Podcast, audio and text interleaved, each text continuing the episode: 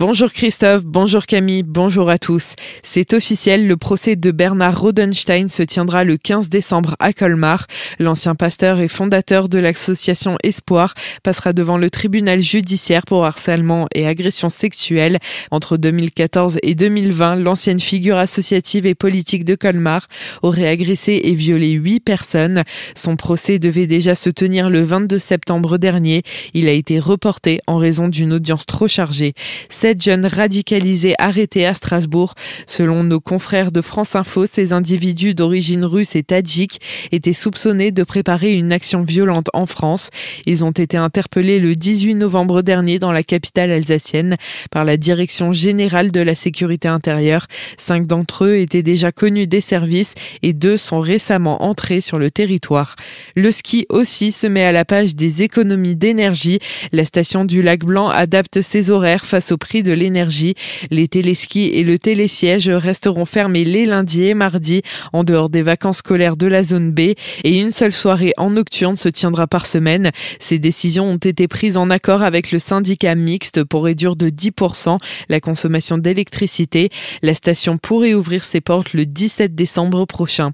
L'homme qui avait volé deux valises dans le TER Strasbourg-Bâle le 14 novembre dernier a été condamné à un an de prison. Il a refusé de sortir de sa cellule pour son jugement mercredi. Ce SDF avait volé deux valises à une voyageuse dans le train. Il était descendu en gare de Célestat avec ses affaires et avait été interpellé en leur possession, ainsi qu'en possession d'ecstasy. Il a été condamné à un an de prison avec maintien en détention et 760 euros de réparation pour préjudice matériel et moral. Ce dimanche 11 décembre à 8h, retrouvez Sabrina pour une émission spéciale consacrée à la culture sur le territoire de Colmar. Elle recevra la comédie de Colmar, le centre socio-culturel Europe et la compagnie On nous marche sur les fleurs.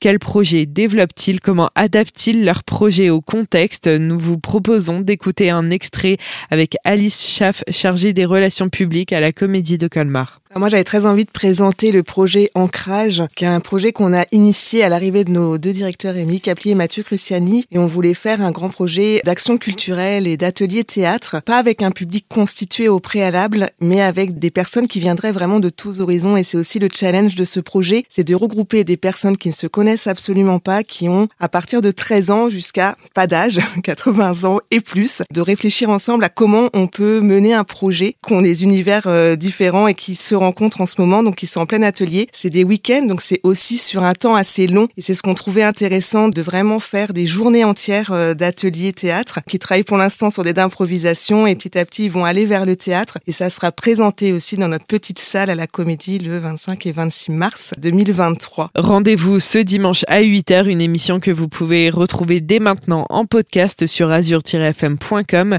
dans la rubrique Actualité régionale. Et un mot de sport pour conclure ce jour journal. Demain, le CSL 9 Brisac participera au championnat de France de marche nordique à la Chapelle-sur-Erdre en Loire-Atlantique. L'occasion pour 10 hommes et 2 femmes du club de défendre leurs 5 titres de champion de France obtenus l'an passé. Les précisions de Pascal Mourer, membre du comité du CSL 9 Brisac. Euh, au cross Presse Océan. Donc euh, c'est une marche nordique qui se passera en quatre boucles pour un parcours total de 12 km 410. On sera jugé par 12 à 15 juges qui seront sur l'ensemble du parcours et qui euh, évalueront si notre technique est la bonne puisque notre sport nécessite une grande concentration pour avoir une gestuelle appliquée en même temps d'aller le plus vite possible. Pour les championnats 2022, nous avions eu cinq titres dont deux toutes catégories donc vraiment des titres suprêmes euh, notre féminine qui a été double championne de France et notre masculin qui a été champion de France pour la première fois. Et pour cette année, donc bien sûr, euh, ces deux athlètes vont chercher à, défendre leur titre, bien évidemment. Et puis euh, en catégorie, on espère bien avoir quatre titres dans chaque catégorie, trois podiums encore si c'est possible. Et ce qui serait vraiment génial, ce serait le podium par équipe. Vous pourrez suivre le départ en Facebook Live sur la page pratique marche nordique. Le coup d'envoi sera à 10h pour les féminines et 11h30 pour les masculins.